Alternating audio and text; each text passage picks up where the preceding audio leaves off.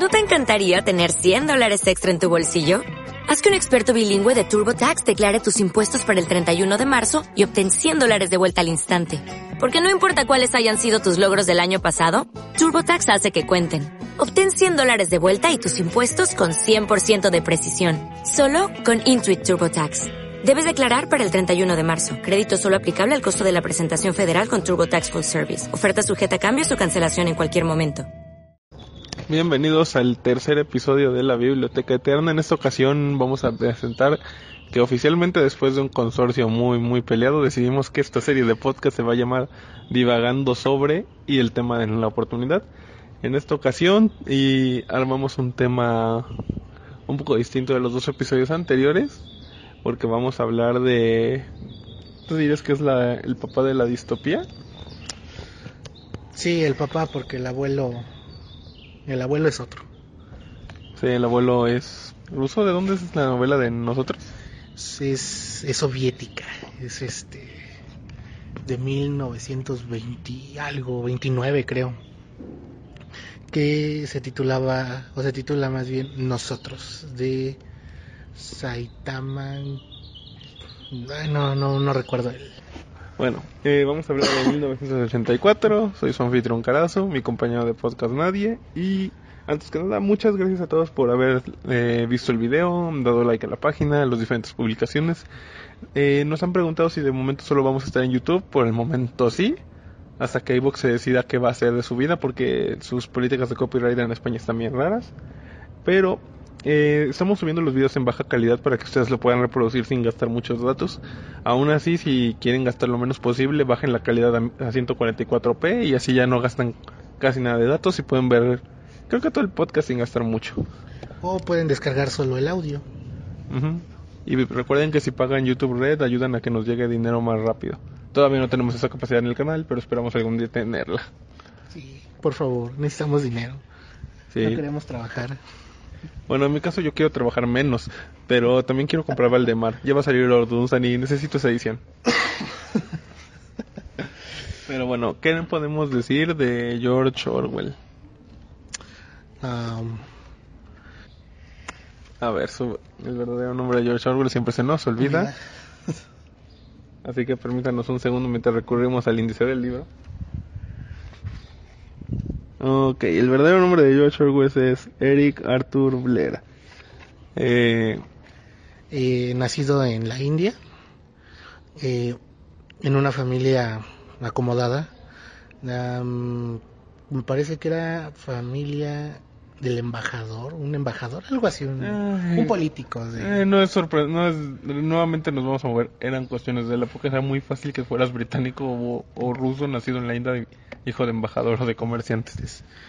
Y este, bueno, Orwell de, tuvo la oportunidad de, de, convivir con pues, prácticamente esclavos, ¿no? Y lo que le dio también cierta sensibilidad al, al sufrimiento ajeno, pero también el sufrimiento ligado al trabajo.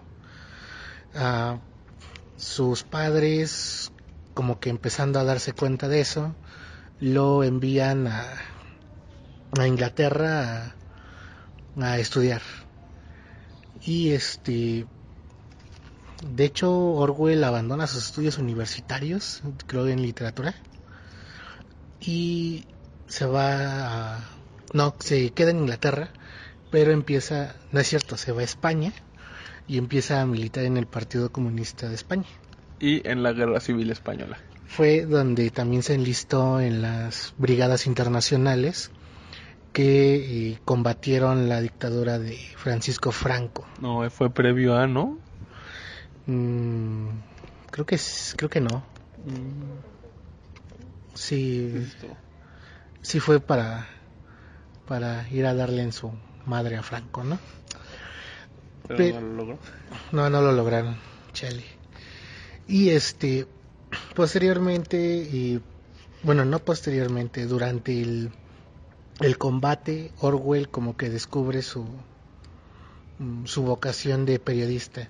La mayoría de la obra de Orwell se resume a artículos de opinión, de política, y ese ensayos y ese tipo de cosas. Orwell tenía una visión muy particular sobre lo que significa escribir.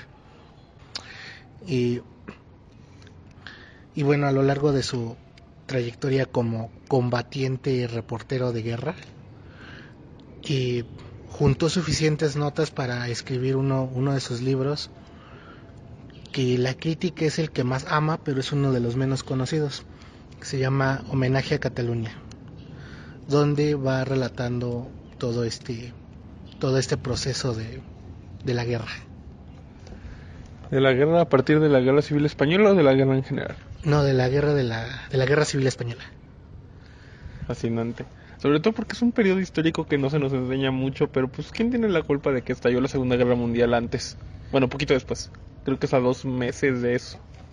Sí, de hecho es este es raro porque uh, hay un hay un libro en dos volúmenes que no me acuerdo bien el nombre del autor que se llama La autobiografía de Franco. O sea, es una es una novela biográfica escrita desde el yo, pero el protagonista obviamente es, es Franco. Y Franco nos va contando su, su vida, ¿no? Y de cómo él se tragó todo eso de la amenaza judía y todas estas cuestiones racistas y, y cómo fue este, cómo fue construyéndose y cómo finalmente y él se sentía afín a Hitler y a Mussolini pero y los admiraba, pero el sentimiento no era mutuo. Sí, no, famosa su reunión en el, Met, en el ferrocarril con Hitler que no llegó a nada. Sí, que, o sea, si Hitler hubiese tenido un smartphone, yo creo que hubiese sido así de Hitler ahí checando Facebook y... Sí, ajá, síguele, síguele, sí, sí, te, te, te, estoy, te estoy escuchando, a ver, síguele, síguele. Sí. También, ¿qué otro libro interesante? Ah, por cierto, haciendo vínculo con el episodio pasado. ¿Recuerdan cuando dijimos que sacamos cosas curiosas de la BBC? Pues George Orwell es una de esas. Y bueno, otro libro, y como dije, Orwell tiene pocas novelas y la mayoría se desarrolla en Medio Oriente o, o en el suroeste asiático. Pero todas tienen en común que y hablan de la cuestión de la autoridad. Y son críticas al colonialismo, eh, posteriormente al fascismo y terminarían eclipsando, su crítica terminaría eclipsando en el autoritarismo, que eso es algo, es un concepto que los, los socialistas, principalmente los, los, los, los que le prenden veladoras a Stalin, y odian y de hecho a Orwell lo odian, lo aborrecen, lo detestan. Si de ellos dependiera lo borrarían. Y este... Pero bueno, eso pasa cuando estás en el bando perdedor de, de entre los bandos no populares, porque él era trotskista y digo, creo que él, se nota mucho de qué lado militaba cuando leemos, hablando de novelas, Rebelión en la Granja. Ah, esa es otra de, esa es la, su segunda escrito más popular, ¿no? Rebelión en la Granja, que honestamente yo no sé qué pretendía, o sea, o sea, es una fábula, pero ¿se le estaba dirigiendo a niños o cuál era la necesidad de hacer la metáfora con los animales? Es, eso sí nunca lo he podido comprender. Mm, yo tampoco pensé es que lo esté escribiendo para niños. Yo creo que como la fábula es más fácil extrapolarla y, como decirlo, hacer a un lado personas fijas por atributos de animales y cualidades físicas en las que podemos proyectar en otro ser era más fácil escribir Rebelión en la Granja como una fábula, no porque estuviera dirigida a niños, sino porque era más fácil aventar la piedra y esconder la mano. Sí, bueno, eso es cierto porque en la introducción de, de Rebelión en la Granja, que le escribe el propio Orwell, creo que da a entender un poco que lo hace como una especie de autocensura, para que sea publicable en, eh, en Inglaterra que ya para ese tiempo Inglaterra ya tenía relaciones un poco menos hostiles con la Unión Soviética. Creo que sí, creo que me parece que sí cacho eso. Más o menos. Y aparte también este como Orwell era refugiado dentro de Inglaterra, porque él no es propiamente inglés, Eh, creo que le hacía más fácil le- levantar los focos, no, no, no activar los focos rojos de la propia Inglaterra, porque él, sí, muy refugiado, sí, muy escritor de propaganda de, para la BBC, pero de todas maneras lo tenían checado y vigilado. Sí, y es este, y es ahí donde llegamos al asunto de la BBC, de por qué, por qué este, por qué decimos que Orwell es producto de la BBC, porque Orwell se dedicaba a, a diseñar propaganda, eh, propaganda antisoviética, cosa que en la que él auténticamente creía, porque consideraba a Stalin un traidor. Y sobre todo un, no solo un traidor porque, ¿cómo se llama el porquito mayor en Rebelión en la Granja? Napoleón. Sí, porque no solamente después de la muerte de Napoleón corre al otro, sino que él se instaura y instaura un sistema que él termina viendo como que es lo mismo. Sí, es, este, es esta parte de que los animales volteaban a ver a los hombres y luego volteaban a ver a los animales y no se distinguían, ¿no? Sí. Divertidísimo en la película, por cierto. Ah, sí. No, diez. También me sorprende un poco que Disney metiera las manos ahí, ¿no? No, no es de Disney la película. ¿No es de Disney? Creo que, o sea, creo que metió mano en distribución, pero no en película. ¿No en Y la tam- creación? No, y también habrá un momento de tendremos que hablar de Disney, porque cuando muere Walt y entra Roy, él mete mucho la mano en hacer películas más de adultos. Las más famosas son El viaje al viaje a 20.000 leguas de viaje submarino y su versión del agujero negro, que es esta película de tipo perdidos en el espacio rarísima, pero que son de esas películas que Roy Disney impulsó mucho a hacer y que no le dieron frutos al estudio, pero que nosotros apreciamos que se hagan. En su momento tendremos que dedicarle también un episodio, yo creo que a Tron. La, la propaganda antinazi de, de Disney. Ah, sí, está buenísima. Y también la propaganda que tenía Hirohito. que pues nos gusta mucho el anime y todo eso, pero los primeros cortos animados de Japón son propaganda que hizo Hirohito para ir a la Segunda Guerra. Sí. Y bueno, Orwell, al hacer esta propaganda, también tenía tenía que cortar datos, tenía que acomodarlos, tenía que hacer, tenía que manipular la información sin mentir. Cosa que este proceso, llamémoslo creativo, lo llevó a concebir la idea de que se puede modificar el pasado desde el presente. Y Orwell haría en 1984 eh, reflexiones muy interesantes sobre el uso del lenguaje, que ya llegaremos a ese punto. Y sobre todo porque Winston se vendría a volver un símil de él en esta profesión. Obviamente más radicalizado. Sí, sí, y de hecho, de hecho, no más radical, de hecho era su trabajo, o sea, el, el trabajo que hace Winston en, en, en 1984 es el mismo que hacía Orwell, la diferencia es que creo que no, no le llegaban los trabajos por tubos, pero en sí era eso, cortar, manipular, cambiar nombres, cambiar este datos, hechos, Vender la idea. vender ideas y así, pero bueno, ¿Te parece si vamos rápido a la definición de utopía para luego de ahí pasar a la distopía? va, sí me parece bien. Ah, bueno, y la utopía se entiende como lo contrario a la distopía. La utopía vendría a ser una, una sociedad perfecta, eh, igualitaria, una, una sociedad ideal. Y bueno, utopía tiene, viene del latín, creo. No recuerdo exactamente bien la fase, creo que ha de ser griego o latín, y es eh, en base al nombre de la novela Utopía de Tomás Moro, que nos plantea cómo sería este reino perfecto donde todo sucede bien. Sí, donde U es un prefijo para sin, o sea que no tiene, que falta, y este topos, lugar, que entonces creo que es griego. Y también este, hablando del tema de la distopía, esto es de los de los de las palabras que se define en base a su original, porque aquí si dis es que no hay utopía. Ajá. Sí, la distopía es que no hay una utopía propiamente. Pero vamos a tomar aquí una definición de nuestra alma mater que define la distopía como una representación imaginaria de una sociedad del futuro cuyas características son indeseables, Se trata, por lo tanto, del opuesto a una utopía. Pero aquí hay algo muy discutible, porque la distopía se entiende como una sociedad donde no se cuestiona la autoridad, donde existe la represión, donde existe una fuerte vigilancia sobre sus habitantes, y una gran restricción al, a la información, a la cultura y, y una imposibilidad de movilidad social, ¿no? Pero las utopías clásicas, como la Atlántida, ¿no?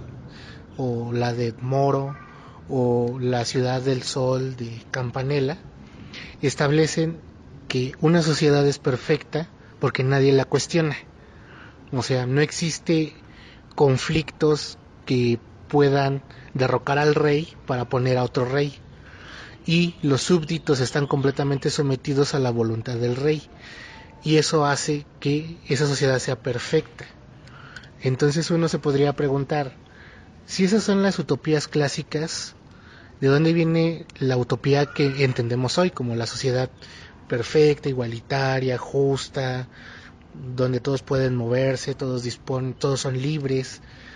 Pues esa, esa forma de entender la utopía viene de los socialistas, yo les llamo premarxistas, pero Marx les llamaría los socialistas utópicos, que eh, Proudhon, Bakunin, Comte. Comte, que ellos sí proponían una, una sociedad justa donde se eliminara el capitalismo, sí, donde se eliminara la explotación, sí. El gran defecto que Marx veía en los utópicos era que no este que no proponían un método para ello. No, y no solo que no proponían un método, sino que el método no era algo escalable a todas las a todas las sociedades y a todas las áreas. Por ejemplo, el utopismo comtaniano, bueno, de Comte, porque creo que comtiniano no existe, eh, planteaba que la ciencia y el método iban a perfeccionar la labor del trabajo, entonces el hombre iba a tener que trabajar menos y por ende vivir mejor para crear un futuro positivo, bla, bla, sí, pero no te plantea cómo va a ser un gobierno y demás. Y yo creo que pues la primera gran utopía es planteada por Platón en su República, que el propio Platón dice, ese es el modelo que yo creo ideal de rey, de persona, de hombre, de mujer, de ciudadano, de soldado, pero esto es una ciudad angelical porque no se puede llevar a cabo. Y de todos modos, o sea, la Platón da a entender que la, la utopía no es posible porque implicaría poner al hombre encima de los dioses. Y además de que implica ceder ciertas opciones que ya son intrínsecas en el hombre y que nadie va a ceder por, por más estabilidad que le dé. Exactamente. Y este, pues bueno, ese es más o menos un, un detalle amplio de la, de la utopía. Y la distopía como tal es este es un asunto literario nace en la ficción. Eh, y hablar de cuál es la primer distopía escrita es un poco complejo. El precursor ese sí se sabe y ese sí hay un consenso en el que el precursor de la distopía moderna es Franz Kafka específicamente el iba el hombre en el castillo de, Philip K. Dick. No eh, el castillo. Es una novela inacabada que que realmente no necesita un final. O sea te da a entender que Kafka a pesar de que no la terminó da a entender de que es un bucle infinito. Pero este es, es la primera vez en la que un autor se, pues, se, se dispone a hacer una crítica social de su del sistema burocrático. Y eso, ese es básicamente el castillo. Y es una, realmente una novela un poco aburrida. Mm, en mi opinión, como todo lo de Kafka, pero eso ya es muy debatible. eh, también hay guiños en eso, en el proceso. Eh, pero la primer distopía propiamente escrita, y escrita más no publicada, sería París en el siglo XX de Julio Verne. Uf, novelón. Aviéntate la reseña. A ver, París en el siglo XX es yo en mi vida cotidiana todos los días, desde que me titulé. Este, París en el siglo XX creo que era un estudiante de poesía, ¿no? Sí. Es de un estudiante de poesía recién egresado que sale de trabajar, pero pues descubre que en el París del siglo XX, que por cierto esta es una novela de Julio Verne, este, nos describe cómo la poesía, las artes, la literatura, todo ya está degradado a un punto que él encuentra burlón. De hecho, Julio Verne este, fue un futurista en eso porque se burla de las... No recuerdo el título exacto, pero son como lo que hoy en día llamaríamos pinturas de estas que dibujan los niños con garabatos. ¿Cómo se llaman? Arte infantil. No, de esas que son como que nada más pinceladas de pintura aventadas en los lienzos. Ah, ya, pues arte abstracto, ¿no? Sí, básicamente se burla del arte abstracto, se burla de cómo la música ya está en deterioro y cómo las artes son solo mera publicidad y cómo vives en un cuarto chiquitito porque no te da para más. Y precisamente Julio Verne no la publica porque su editor fallece y el hijo del editor que pasa recibe el oficio dice, no, es que esto es muy depresivo, no vas a publicar esto, no, tú eres un autor juvenil, tú eres un autor reconocido, no puedes publicar esta distopía. Pero curiosamente, sí pasó el filtro esta novela que se llama Los 10.000, la, die- la fortuna de las Indias, de los 10.000 millones, algo así, no recuerdo el título exacto, que es una historia en donde dos científicos rivales, uno francés y uno alemán, heredan una fortuna y cada quien decide ir a construir su propia sociedad ideal. Entonces el científico francés es- hace una sociedad comtiana, utópica, donde todos viven libres, mientras que el científico alemán hace una sociedad mecanizada de una ciudad de hierro con máquinas y armas de destrucción masiva. Oh, Eso fue racista, pero tiene razón. Sí, pero Julio Verne era francés. Y aparte tengo idea que eso se publicó como 30 años de la Guerra Mundial.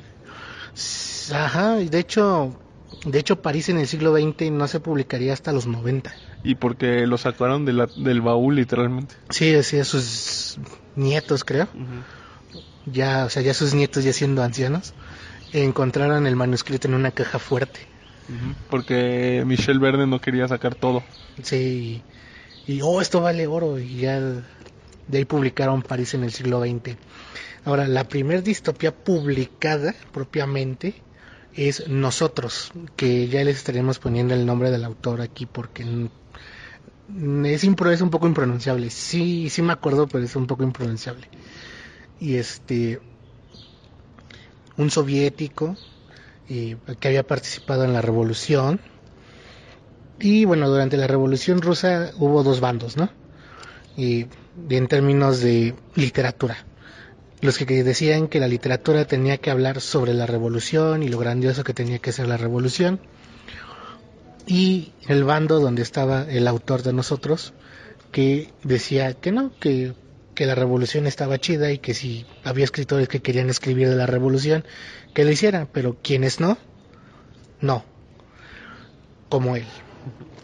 Y entonces, eh, a pesar de que era de los favoritos de Lenin, así súper cuate de Lenin, terminó exiliado. Eh, que también es una historia muy común en Rusia.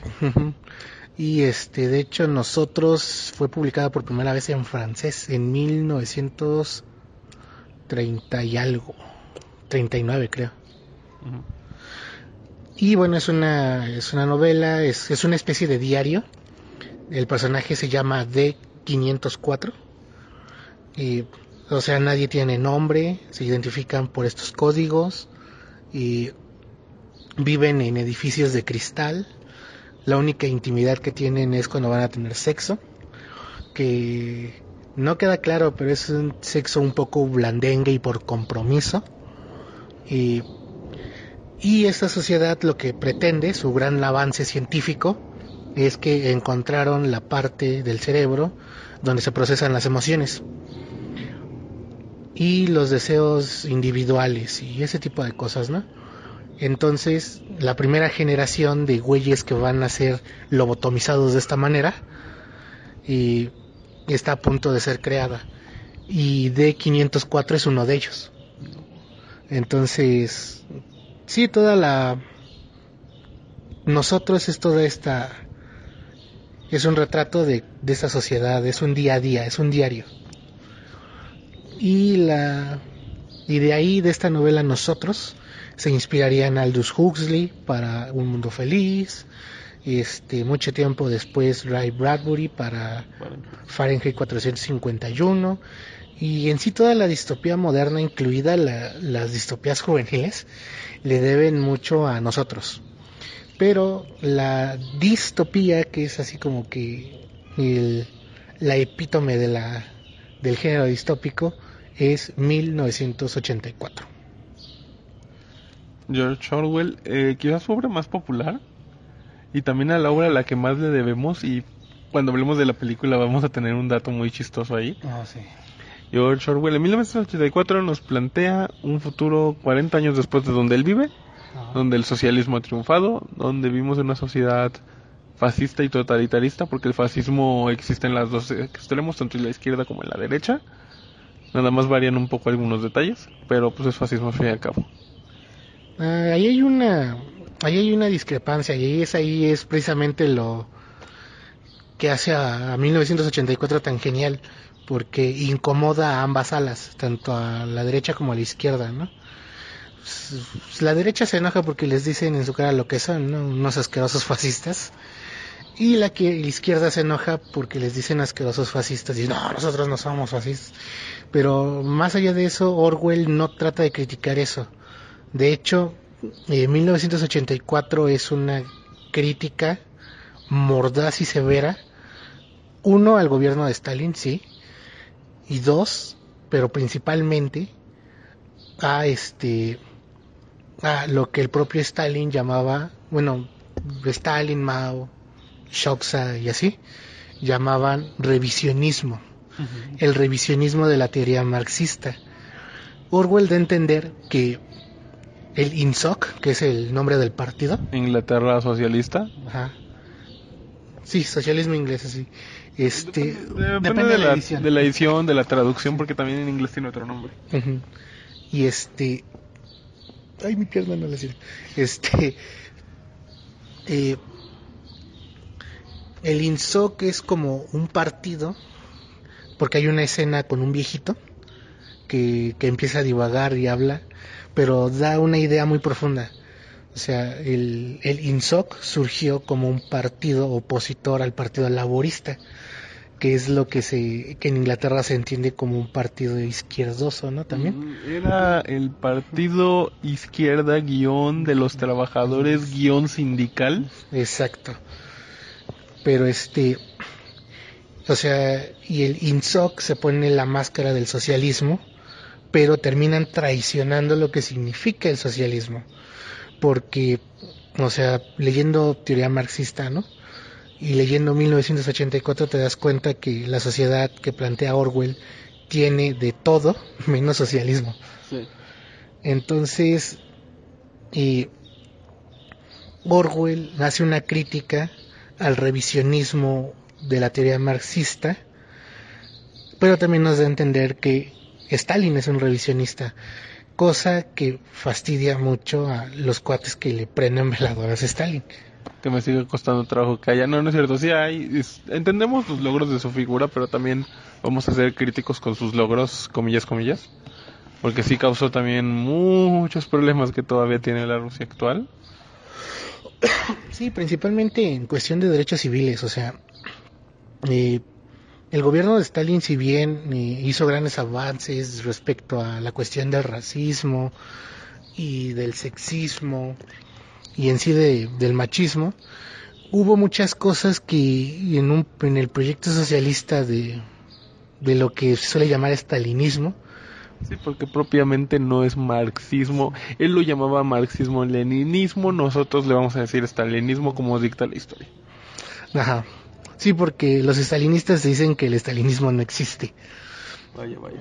Pero este, o sea, en términos de los derechos civiles, y o sea, de lo que vendría siendo de la cuestión superestructural según Marx, no hubo avances. O sea, la, la, la sociedad zarista, en términos de subjetividad, llamémoslo, seguía siendo la misma que la de la Rusia soviética. Simplemente habían, sí habían cambiado unas cosas, sí habían avanzado poco en algunas cosas, pero este, realmente así como para decir que y el socialismo soviéticos de la, de la Rusia soviética era no igualitario porque el propio, la propia teoría socialista no marca el igualitarismo como meta, pero sí este justo, donde todos cupieran, eh, estaba lejos. Y a pesar de que la URSS duró 70 y qué? Setenta y tantos años, setenta y... Acaba, cae el muro en el 91, ¿cuándo empezó? En el 1917. Como sesenta y tantos, ah, Más o menos y realmente no se hicieron muchos avances en esos términos, ¿no? En términos de, por ejemplo, de la diversidad sexual, de este, eh, de la cuestión del trato a los animales, ¿no? Del ecologismo, a pesar de que el, socialismo es inherentemente ecologista, y, o sea, el, el, estalinismo se chingó el mar, este, ah. el mar Ural, ¿no? Entonces, y, cuántos bosques y cuántas tierras nos quedaron inservibles por la perforación de acero, porque necesitaban acero para seguir fabricando todo. Todo, este, el gas, ¿no? Todo, o sea, realmente, y, al menos desde aquí admitimos que la que el proceso revolucionario de la URSS fue necesario y que el, la URSS tuvo éxitos, grandes éxitos pero también hubo grandes fallas que, que a pesar de que nosotros no militamos, ¿no? es como que los militantes deberían de aceptar y, y no y no eh, encubrirse o taparse con el es que es propaganda yankee, ¿no? O sea, porque puede ser, pero eh, eh, mira, caeríamos en si decimos que sí es caemos en el error de darle la razón a un bando y si decimos que no es caemos en el error de querer taparlo y yo creo que ahí es donde entramos con Winston en 1984 que él sí es encargado literalmente de modificar la historia para que todo marche conforme va el partido o inclusive modificar los hechos que van saliendo para decir no es que estamos perdiendo la batalla es que nos, nos replegamos estratégicamente o este que el aliado es uno y a la siguiente semana el aliado es otro y el enemigo ya no se sabe quién es, pero todos tienen que aceptar eso y es ahí donde entra el doble pensar. Que ah, el doble pensar en la novela significa aceptar dos ideas contrarias como verdad. Cosa que pues según la lógica pues no, no cuadra. Eh, y es aquí donde Orwell propone, o sea, es uno de sus grandes aportes, y digamos, intelectuales, que es, y por mucho que, que haya quienes no les guste la idea, el lenguaje crea realidad. Lo que se dice crea realidad. ¿Por qué? Es algo muy complejo, hay que meterse con Derrida, con Foucault y con todos esos pensadores este, posmodernos, que sí son posmodernos por la época en la que surgieron, pero este, que es muy complejo de explicar, pero vamos lento. Una, piedra existe. Existe independientemente de que la nombramos o no. Sí, existe. Ocupa espacio, sí. Pero si esa piedra, si no necesitamos nombrar la piedra, realmente no existe. Que la crítica a esa idea es, es que es antropocentrista. Pues sí es antropocentrista, pero es lo que tenemos. y al fin y al cabo somos hombres y el hombre ¿cómo decirlo? Siempre va marcando lo que va utilizando alrededor del mundo. Y o sea, las cosas existen porque se nombran. Entonces, mm, cuando decimos que el enemigo ahora es este, pues sí, o sea, se creó una nueva realidad. Pero uno podría decir, pero entonces significa que en algún momento del pasado eso no era así. Pero si se borran todos los registros de lo que sí haya pasado, entonces no pasó. Exactamente, y de hecho es este muy curioso porque en otras culturas como la egipcia, cuando se vetaba a alguien o cuando se quería evitar que se que cierta persona tuviera tras ¿cómo decirlo? Los egipcios creían que si tú borrabas de todas las pinturas y todos los nombres a una persona, esta persona iba a desaparecer por arte de magia, era parte de su pensamiento mítico religioso, diría Comte. Lo curioso es que sí lo lograron. ¿Por qué? Porque hay faraones que no sabemos qué son. porque todas sus tallas están destruidas, todos sus nombres están borrados y hay un montón de registros históricos egipcios que están inacabados porque, ah, es que él me intentó tirar, así que lo voy a desaparecer de la historia. Obviamente ellos no tienen este concepto, sino va a desaparecer y nadie se va a acordar de él.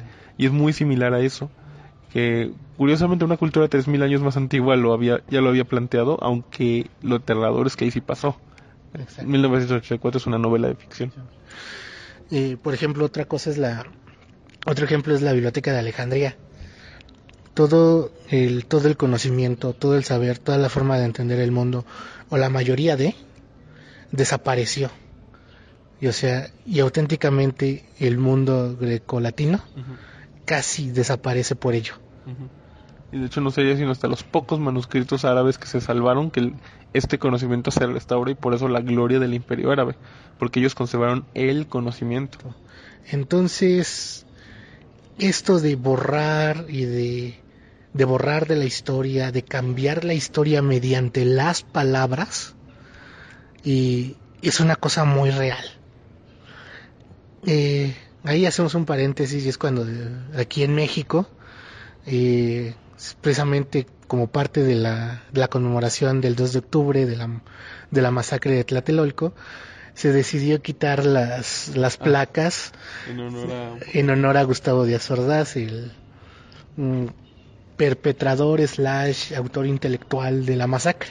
Slash presidente en turno, este también, hay que mencionar un detalle de la historia en México. En México, esto lo decimos si tenemos escuchas latinoamericanos o españoles que no sepan mucho de nuestro país. En México nosotros vivimos una etapa que se llamó el presidencialismo, que es un, literalmente es un culto a la figura del presidente, donde el presidente era el que tenía todos los poderes, aunque tenemos poder ejecutivo, legislativo y judicial, pero se le daba todo el peso a la figura del presidente. Entonces, por eso, en México. Cuando un presidente hace algo es que es el presidente, es el gobierno de México. Aquí sí tenemos una figura exagerada del presidencial del presidente como un ente superior y creo que por eso nos habla más esta novela. Exacto. Y este y bueno, la la oposición al, al nuevo gobierno porque cambiamos de régimen o en apariencia cambiamos de régimen. Este empezaron, no, es que están borrando de la historia al presidente Ordaz y sus logros. Y en este caso no es así, porque sí, o sea, se quitaron sus monumentos, no solo se quitaron las placas del sistema del metro. Que él inauguró. Que él inauguró. Ah, porque, bueno, entre unas estaciones hay un túnel donde eh, hay librerías. Y, y, en ese túnel hay una placa gigante de super mal. Había una placa gigante súper de mal gusto que abarcaba toda una pared. y de hecho, este, parece que daba pena porque ponían una imprenta enfrente para que no se notara tanto. Pero este, ahí decían, es que están borrando a Urdaz de la historia y es que están borrando un pedazo de la historia. En este caso no es así porque existen libros, periódicos, existen todo tipo de registros que nunca se han alterado y que no se alterarán y que esperemos no se alteren, que nos dicen quién fue Ordaz, que Ordaz fundó el metro, que Ordaz fundó las primeras dos líneas del metro y también nos dicen que Ordaz fue el perpetrador slash autor intelectual de la masacre. Entonces, y Aquí hablamos de una, de una modificación del pasado mucho más profunda, destrucción de registros, creación de otros, y la destrucción de los, la destrucción de los monumentos solo sería borrar la historia si se borran también todos los registros en papel sobre ello. O sea, tendremos que literalmente acabar con todo como era el ejemplo de los egipcios, ¿verdad? Exacto, para, para borrar auténticamente a alguien de la historia tiene que ser así. ¿Qué otra cosa? Ah, pues nuestro protagonista Winston trabaja en este departamento. Nos hablan de su vida en el departamento de la verdad. De la verdad. Ah. Y, también eso es algo muy divertido, los nombres de los departamentos. Y hay algo tan cercano a nuestra realidad porque, o sea, la sociedad de 1984 está dividida en proles, que es el 85% de la población. Proletariado. Ajá. El, el partido interior, y el partido exterior. El partido exterior son todos los burócratas que sirven para el mecanismo y el funcionamiento del partido. Y para esto se necesitan tres ministerios. El ministerio del amor, el de la paz, el de la verdad y el de la abundancia. El de la abundancia que es la economía. Ajá. Porque son economía, paz es guerra, amor que era... Era... Era donde se, pues, se torturaba a la gente.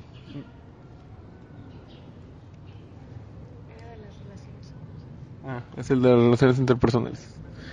Y ah, sí, todo está tan controlado. De hecho, hay una hay una parte muy curiosa de, de la disidencia controlada, ¿no? O sea, el propio Ministerio de la Verdad produce porno para que los habitantes de Oceanía se sientan rebeldes al consumir un producto supuestamente ilegal. Que de hecho es muy curioso porque ahorita en Inglaterra están metiendo una reforma que va a bloquear todas las páginas pornográficas y si quieres verlas tienes que pagar una fianza de 5 libras cada mes. No manches, no, no, no, esa sí es la auténtica distopía, no, no, sí, Curiosamente, Inglaterra también, caballeros. sí, sí, si Inglaterra no entra en un proceso de revolución por eso y no queman el, el maldito Big Ben y la Cámara de los Nobles por eso, no, el mundo no vale nada. Ay, Dios mío. Ah, sí, pero es, mu- es muy curioso ahorita que lo estaba pensando. ¿De dónde hicieron algo? Ah, sí, en Inglaterra ya vas a tener... No me acuerdo de siquiera el nombre al- real, pero un amigo le dice licencia de porno. Este... Y también, por ejemplo, hace poquito que tuvimos esta terrible masacre en Nueva Zelanda que el gobierno suprimió el video completamente, excepto en una Oh. página web que ellos dijeron, no, nosotros no queremos que se, no vamos a borrar el video porque creemos que se tiene que difundir esto. Que tampoco estoy muy de acuerdo en que lo dejen así tal, ¿cómo decirlo?, al aire porque pues hubo víctimas y hay que respetar un poco esa memoria, pero desde el punto de vista histórico me parece muy valiente que una página diga nosotros lo vamos a mantener. Pues mientras mm, modifiquen el código fuente para que no sea descargable, no hay tanto problema, porque solo se podría ver ahí. Y sí, es por ejemplo, el- existía una página, un blog, no, no era un blog, era un foro, que se llamaba Europa NS.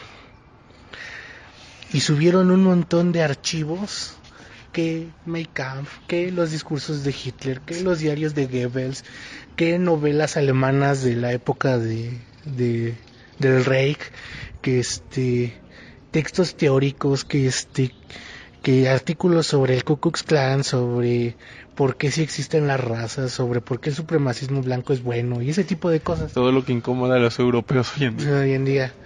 Y a pesar de que yo no estoy de acuerdo, o sea, de que me asquea estas, me asquean estas ideas, yo no estaba tan de acuerdo con que se cerrara la página, porque al final de cuentas se había creado un registro, ¿De qué De- aparte de que eso existe, del pensamiento y de teóricos, teórico slash subjetivo del fascismo, cosa que es valiosa y muy importante para entender el pensamiento fascista y con eso crear métodos para contrarrestarlo.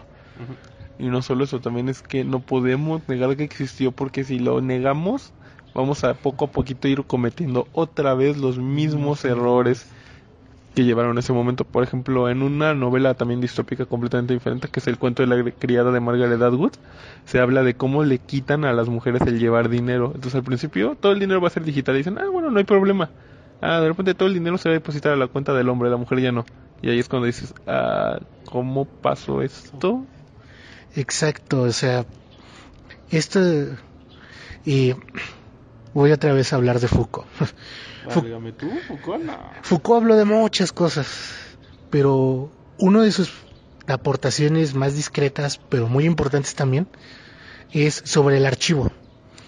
Foucault veía los archivos como una fuente de poder, una fuente del poder que se ejerce, porque un archivo hace que algo conste, y si algo consta, es porque yo estoy ejerciendo poder sobre eso que consta.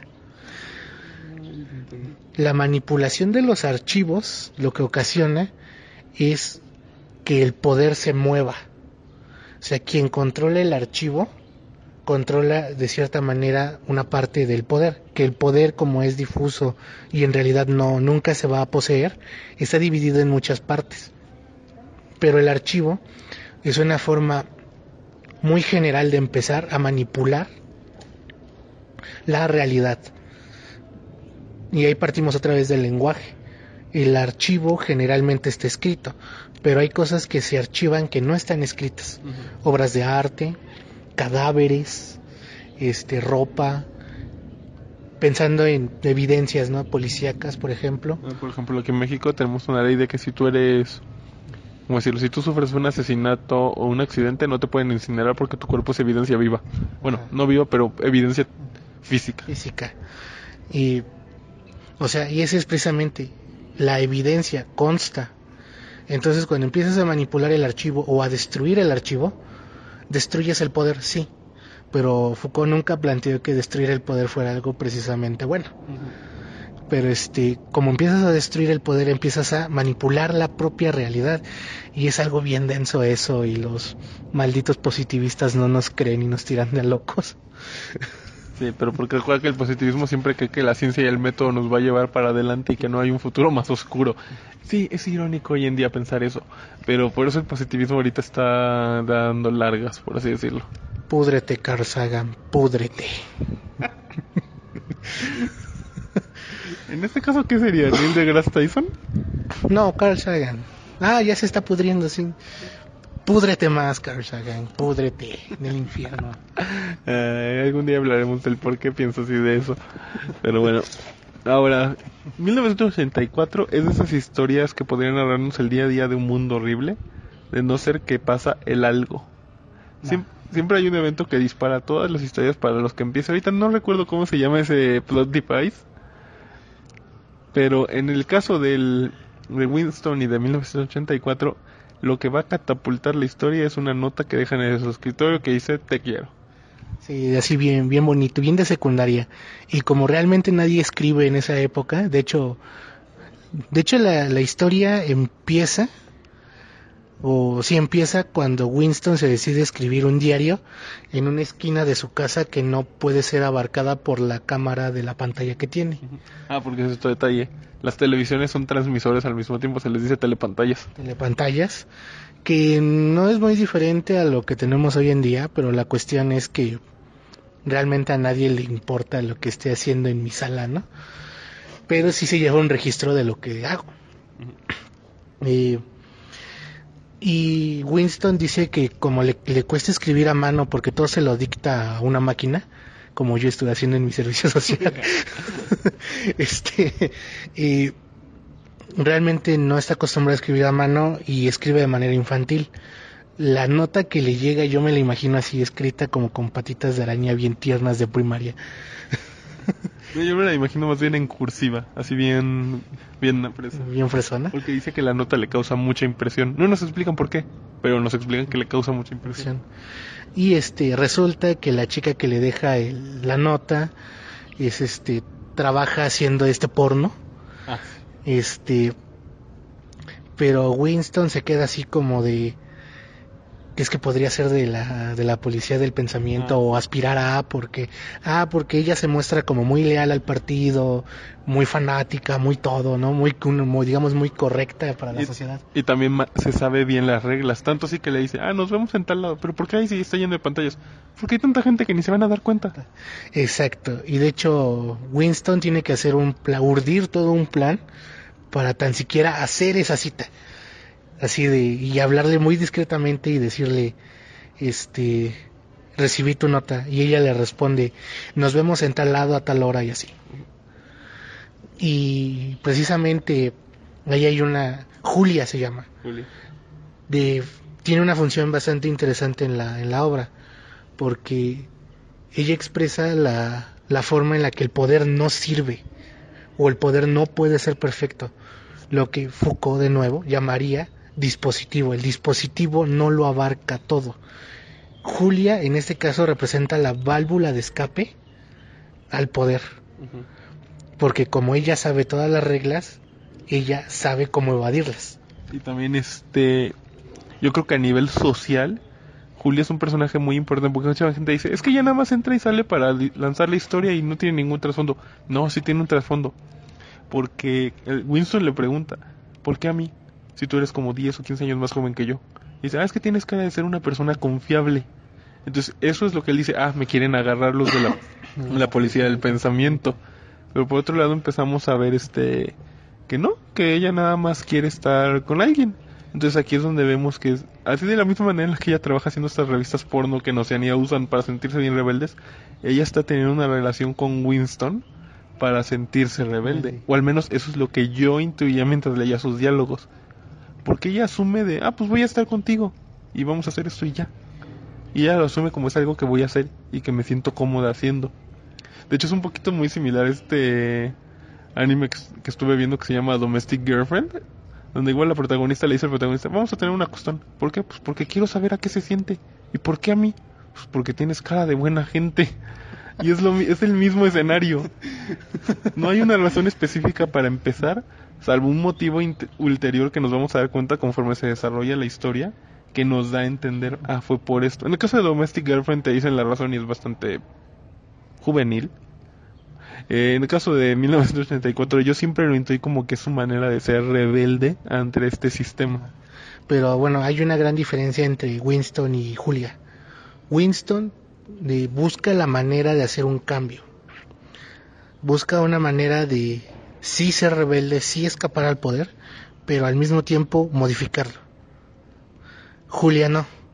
Julia en ese sentido es muy conformista y es este es una crítica que Orwell hace a las a todo este asunto de, de, la contracultura o sería una crítica que llegaría o llegaría a la contracultura hippie de, de los 60 o sea sí ser rebelde sí ir contra el sistema sí verse estrambótico contra el sistema sí este hacer escándalos sí rock sí drogas sí sexo pero qué vas a hacer con eso o sea Julia representa esta como esta semilla juvenil también de la rebeldía que no va a ningún lado y que luego la esta rebeldía se acopla.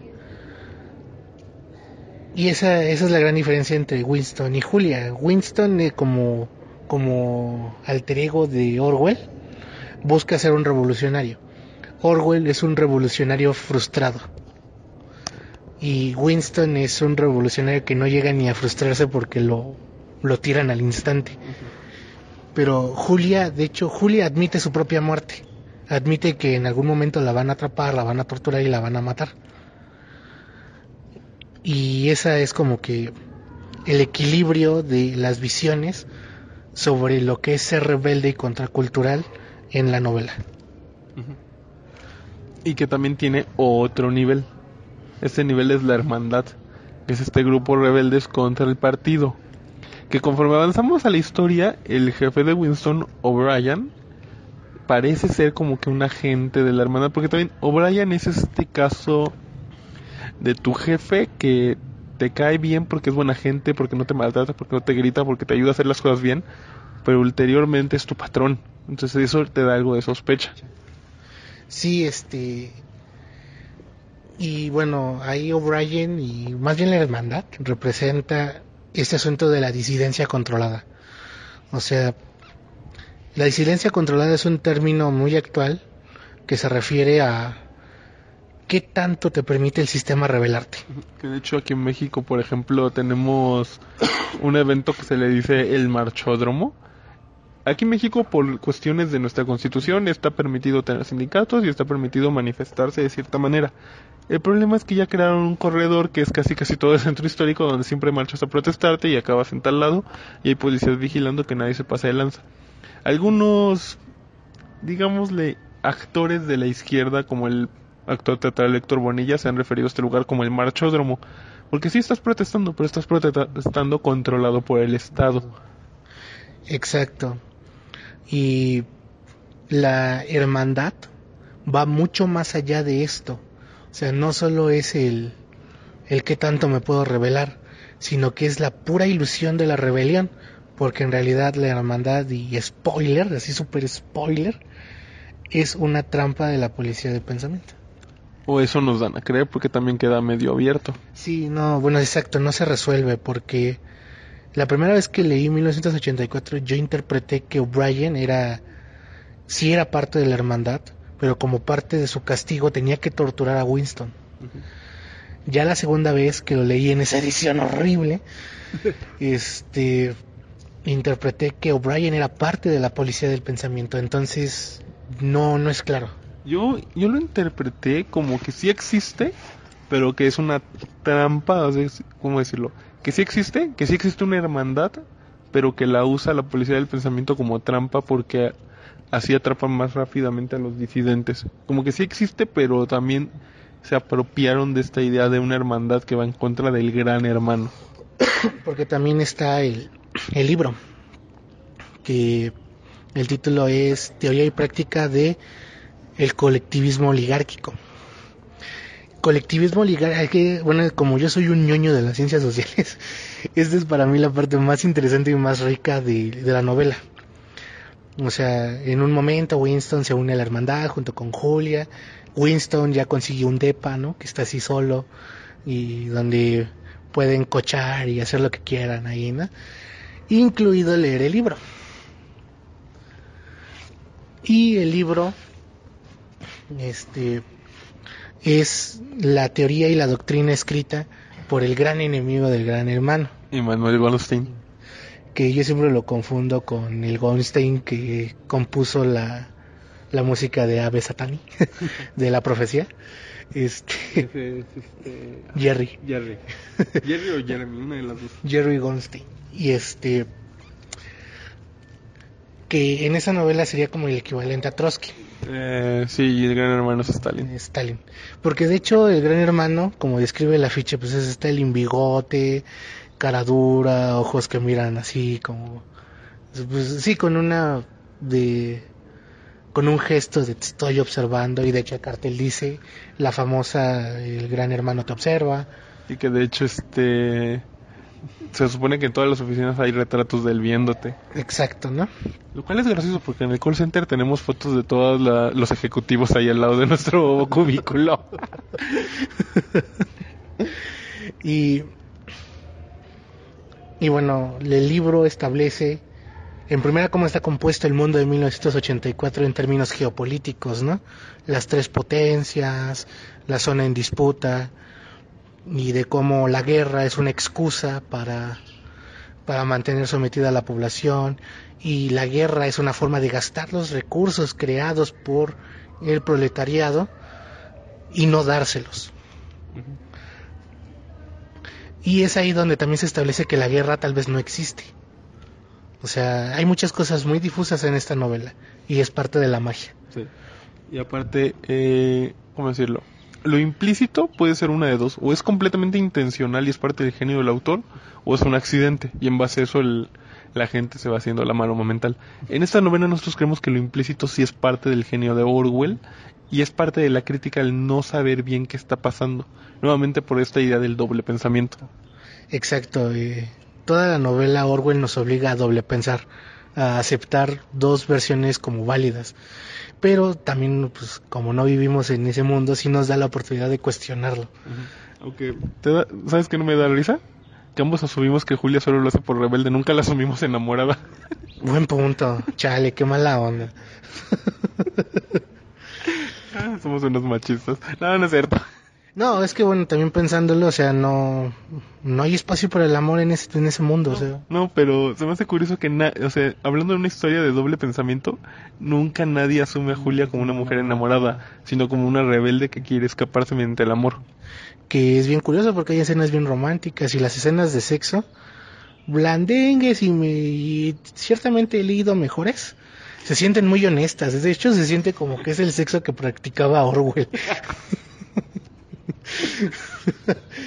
o sea así blandengue tierno así este. También, también consideremos que la censura de la época no lo hubiera dejado ir más allá. buen punto pero una, a pesar de la a pesar de la censura y sí se puede aprovechar así un momento erótico afectivo para hacer una buena escena. Pero bueno punto aparte de eso. Está- ah sobre la construcción del mundo en términos geopolíticos. Y este y ahí Winston se da una idea de cómo está construido su mundo en este ejercicio de doble pensar no nos queda claro si el libro de verdad es el de Goldstein o si es algo que hizo el partido porque O'Brien lo dice nosotros inventamos el libro Y nosotros inventamos a Holstein, de hecho, también. Entonces, 1984 conforme va avanzando se va haciendo muy tenso en ese sentido porque ya no sabes qué creer. Y sobre todo porque ya no sabemos si nos vamos a unir a la hermandad con Winston o no. O no. Y pues no. no, bueno, más bien, él dijo que sí, pero él dijo que sí a la opción que no era la correcta. que fue, sí me voy a unir a la hermandad y sí vamos a luchar contra el gran hermano. Pero puro pájaro nargón porque arrestan a, a cuando leen el libro, este Julia le dice a Winston así muy romántico que están muertos por haber leído el libro. Y una voz en la pared les contesta que efectivamente ya están muertos. y se cae un cuadro que había ahí de una catedral y se ve una pantalla, ¿no? Quien habla es el dueño de la tienda, en donde está arriba el departamento que rentan, que resultó ser un policía del pensamiento. Que no me acuerdo su nombre, pero es un agente de, de la policía del pensamiento. Y esa escena sí es, sí es muy de ¡ah!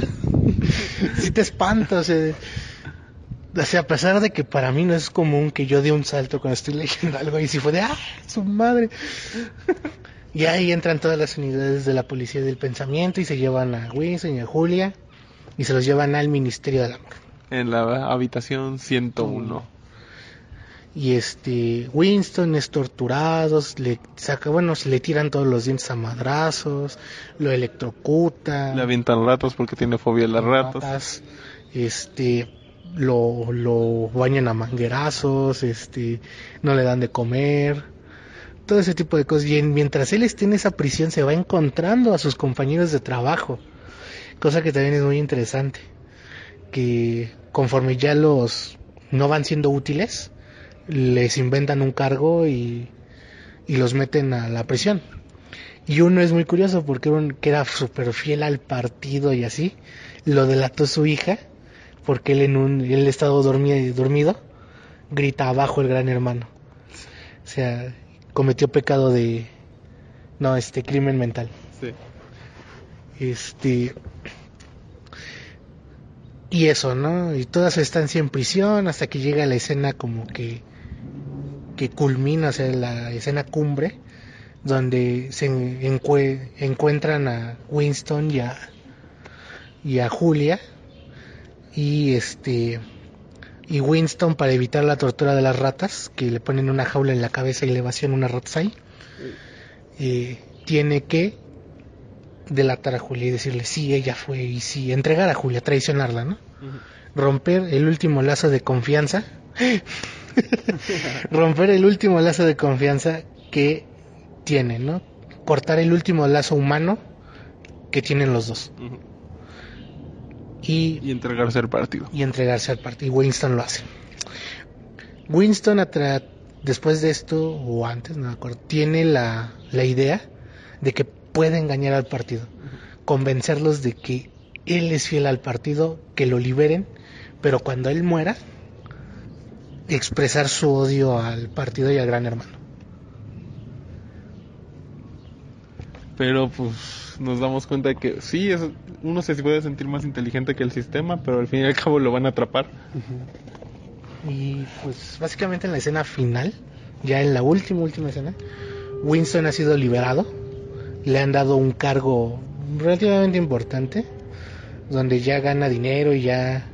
Pero su alma está muerta, él está muerto, es un cascarón vacío, porque la tortura psicológica, física, lo ha dejado sin ánimos de nada. Entonces, eh, ya no entiendo bien la escena, si le dan un levantón y lo llevan de nuevo al ministerio o si en la calle le acomodan un balazo ahí. también yo creo que va ambiguo adrede, porque yo tampoco entendí muy bien la escena. Y este... Y también este... Poder también significar que él ya está tan mal que ya no piensa, que ya está imaginándolo. Ajá. Y la novela da a entender que Winston muere y sus últimas palabras, bueno, su último pensamiento es que ama al gran hermano. Fuertísimo, porque significa que ni aún así pudo escapar. Ni aún así pudo escapar. Y ¿Y por qué, por qué 1984 tiene un final tan triste? ¿Por qué todos los finales de las distopías chingonas así, que uno dice, esta es una distopía así bien cabrón y bien hecha y bien construida, ¿por qué siempre tienen finales tan, tan tristes? Yo creo que como la distopía es, en parte de su definición, el fin de la utopía y es una sociedad que se está descomponiendo hasta el punto donde ya no quede nada, los protagonistas como símil de algo que está pasando en la historia tampoco deben quedar. Y yo creo que es más como parte de, de la advertencia que pretenden ser las distopías. También. O sea, Winston no tuvo salvación. El mundo de Fahrenheit 451 no tuvo salvación. El, el mundo, el mundo feliz de, de Huxley siguió siendo el mismo.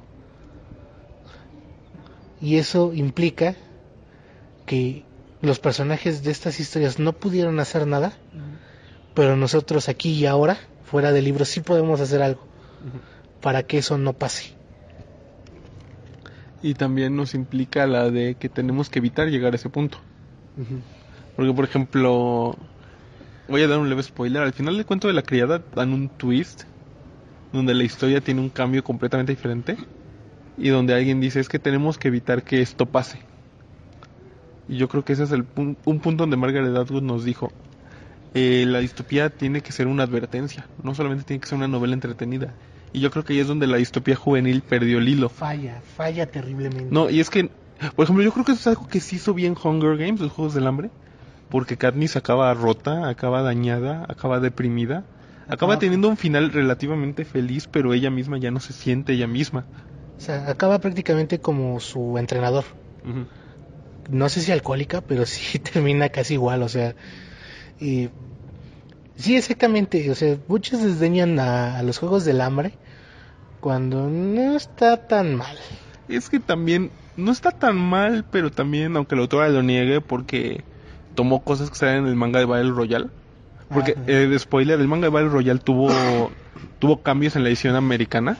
Y en uno de esos cambios es que tú, es que la gente votaba por darle provisiones a la gente. Y ella dice, no, yo no me inspiré en Battle Royale. Y yo así como de, pero estás tomando cosas de la edición americana del manga que solo existen en esa edición. Entonces así como de que, te quiero creer, hermana, pero No, no te mm, creo. no te creo porque está la evidencia demostrando lo contrario. Pero también yo creo que el, el odio a los Juegos del Hambre es que yo siento que dura más de lo que debería.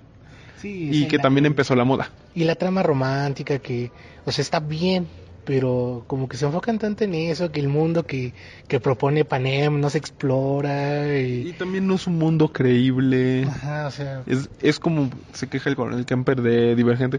Es un sistema demasiado complicado para ser efectivo. No, y aparte, o sea, la si bien él cumple con esto de que el personaje debe quedar mal o roto o muerto, y no, no queda claro que está criticando Collins con esta trilogía. O sea, se entiende que este asunto de la crueldad como espectáculo mediático, pero no lo profundiza y no, profu- no profundiza más temas que podría tocar con los Juegos del Hambre. Y, o sea, los Juegos del Hambre no están mal. No, de, toda- de toda esa camada yo considero que es lo más salvable. Pero no, es que tiene algo que le falla, no, no sabría decir. la forma de narrar que tiene, o sea, la forma en la que Colin se metió a la piel de Katniss, de verdad me gusta mucho. Es, eh, habla bien de ella como escritora, o sea, que ella se metió en la carne y la sangre de su personaje. Pero como que desaprovecha muchas cosas, se va por las ramas, nada más para extender la, no- para extender la historia y sacar los tres libros. O sea, mm, sí es muy salvable, pero es como que nos queda de ver. Sí. Sí, también yo creo que, pero también yo creo que es parte del ADN de la novela distópica porque eh, Collins en su caso yo sí creo que es por mal, por comillas, comillas, mala escritora que no nos explica el mundo, mientras que Orwell lo deja implícito bajo la doctrina del doble pensamiento. Pero por Pero ejemplo, bueno, si lo, si lo pensamos, Katniss es un... O sea, el mundo se nos es explicado a través de Katniss. Y se nos establece desde el principio que Katniss apenas entiende la estructura política, económica, social. Y eso se nos tiene que ir mostrando, pero también, como se enfoca tanto en el romance, y todos los pensamientos de Katniss se ven absorbidos por su triángulo amoroso, pues ya no observamos también el resto del mundo. Sí, no, la vuelven una, este, un, personaje estereotípico de trama amorosa. Por ejemplo, creo que llega, creo que llega el Armagedón. Este, eh, que por ejemplo, no creo que hablemos nunca de Macros como serie de anime, pero Macros es una serie de anime de ciencia ficción militar y de ley siempre hay un triángulo amoroso. Pero la historia siempre se las ingenua para tener mitad y mitad. Entonces yo creo que en ese aspecto sí Susan Collins es mala, comillas, comillas, escritora en eso, porque se fue por las ramas. Pero bueno, eh, hablando de distopías de Orwell, yo creo que de- vamos a tocar levemente. fa- 1984 tiene una película. Yo no la he podido ver para esta revisión, ¿tú sí? Y no tampoco, pero... Y creo que el dato al que te referías es que fue estrenada el 4 de julio de 1984, ¿no? Exacto. Y aparte hay otro dato adicional. El protagonista, Winston, fue interpretado por el actor británico John Hurt, a quien muchos ahorita conocen como el señor Ollivanders en Harry Potter, o el cuentacuentos en la primera tanda, pero exactamente en la versión fílmica de V de Venganza, él es el presidente dictador loco. Oh, ya. Entonces, y de hecho V de Venganza tiene mucho que ver con 1984. Yo lo considero su secuela y su hijo más digno. De hecho, um, sí, el, el propio Alan Moore ha admitido eh, Sí. la influencia de, Y la aunque- trilogía distópica. Y es que aunque no lo admitiera es obvio. Obvio, es súper... Sí, o sea, No vamos a decir que está calcado porque es, un, es una distopía muy diferente, pero las bases están ahí, se nota... se nota la influencia, o sea, la, la adoración a la imagen, esta cuestión de la distracción mediante lo banal, pero lo que se diferencia, por ejemplo, el contraste de el castigo y el dolor de 1984 con el placer de, de un mundo feliz, ahí este Moore lo que hace es el sistema castiga por aquí y este y te complace por acá. Y eso es algo que expresa Alan Moore muy bien en, en V de Venganza. Sí, y que también ahí sí vemos a una revolución empezando, cosa que Winston nunca logró. Que también es parte un poquito como que del realismo que tiene 1984. Y de hecho V de Venganza también cumple con el, el asunto del final. O sea, el, el final de V de Venganza no puedes decir que sea un final feliz, pero tampoco un final de eso. No, podría ser el comienzo de otro mundo, pero también podría ser el fin de la revolución. Ajá. Por eso ya no lo podemos saber porque Alan Moore no es fan de las secuelas. Lo cual está bien. Sí, Porque, la verdad, sí, y sobre todo porque ya ves cómo ha seguido con la Liga Extraordinaria. Es así como de, ah, perdiste el punto, señor. Pero bueno, Um, y, y hay distopía mexicana, hay distopía me- Sí, sí hay. Solo conozco un cuento que se titula La Pequeña Guerra. De, se llama José Emilio Schwartz. La Pequeña Guerra es un cuento corto, como de 10 cuartillas, que nos cuenta la premisa de los Juegos del Hambre. Bueno, un poco, porque por la sobrepoblación, quienes sobrevivan a un torneo son los que son dignos de recibir este apoyos sociales, este escalar socialmente y estudiar carrera, pero ya todo te lo pagaría el Estado completamente. Tendrías acceso a todo. Y ahí sí, ese sí, ese sí no es digno de espolearse porque es un cuento muy aparte de que es muy breve, es muy bueno. ok. También yo quiero dejar en la mesa hacer un episodio posteriormente de Battle Royale. Es, va a ser muy extenso porque el manga duró años en publicación. novela, No sé, también vamos. Es que a mí me gusta cosas que la... Porque el manga sí expande mucho la novela. Es un poquito ahorita lo que está pasando con American Gods, de que el mismo autor es el que está escribiendo la serie. Y entonces él dijo, bueno, como no voy a hacer una secuela propiamente, y como aquí tengo otra libertad creativa que no tengo normalmente con un libro, voy a expandir y voy a aumentar más cosas. Entonces, a mí el manga yo creo que es una... Es una fuente más eh, extensa de la misma historia, porque sí se profundiza más de lo que lo hace en la novela. Pero sí, podemos hacer también solo la novela. Y Hay una película que se llama México 2000 del año 1985. La que, la que es una utopía, ¿no? Ajá, donde México es este ha logrado así el superdesarrollo y, y han enviado el Quetzalcoatl 1 al espacio y es una película claramente cómica, pero ese asunto de cómo maneja el futurismo y la reflexión un poco moralina para mi gusto de, de cómo fue que se logró la utopía. Pero también yo creo que es parte de la idea que tenía la película de ser positivismo a todo lo que da, porque el positivismo aquí en México siempre ha sido muy popular. Sí, aparte, sí, o sea, y aparte mandar un mensaje optimista, porque la película se estrenó, este, se produjo y el final se escribió eh, después del temblor de 1985, entonces Ah, sí, el sí, ánimo sí. a la gente. Y, ¿Qué más? ¿Qué más hay? Más, más que distopía y ciencia, sí hay ciencia ficción mexicana y eso valdría la pena dedicarle un programa. Lo vamos a explorar mucho, este, de una vez lanzamos el sorpaso Netflix patrocinanos y hablamos de Diablero. Este, pero sí, sí, vamos a explorar un poco más de cosas autóctonas de México. Les tenemos ahí preparado un especial de Día de Muertos fabuloso. Ya, ya, ya, ya lo acabé, por cierto. Yo luego te paso el, el otro para que lo compares. Simón. Este. Pero bueno, 1984, papá de las distopías, antecesor directo de V de Venganza. Si solo han visto la película de V de Venganza, bríncansela en 1984. No voy a decir que es parecido, pero no les va a llenar tanto como podría ser otras adaptaciones. Es una película relativamente decente. Y yo creo que aunque en estética se- sí se diferencia más a la de de Venganza, en temática les puede sonar mucho de lo que van a ver. Sí. Pues yo creo que es todo, ¿no? Yo creo que sí, por ahora ya estamos disponibles, más bien terminando. Entonces, muchas gracias por habernos escuchado. Este fue el tercer episodio de Divagando de, el podcast oficial de la Biblioteca Eterna.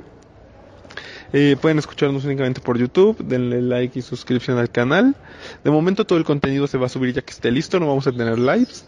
Y no olviden suscribirse a la página de Facebook y compartirla. Denos dinero, por favor. Por favor, por favor. También porque queremos grabar con algo menos anticuado. Pero bueno, muchas gracias por habernos escuchado y nos vemos a la próxima. ¿No te encantaría tener 100 dólares extra en tu bolsillo? Haz que un experto bilingüe de TurboTax declare tus impuestos para el 31 de marzo y obtén 100 dólares de vuelta al instante. Porque no importa cuáles hayan sido tus logros del año pasado, TurboTax hace que cuenten.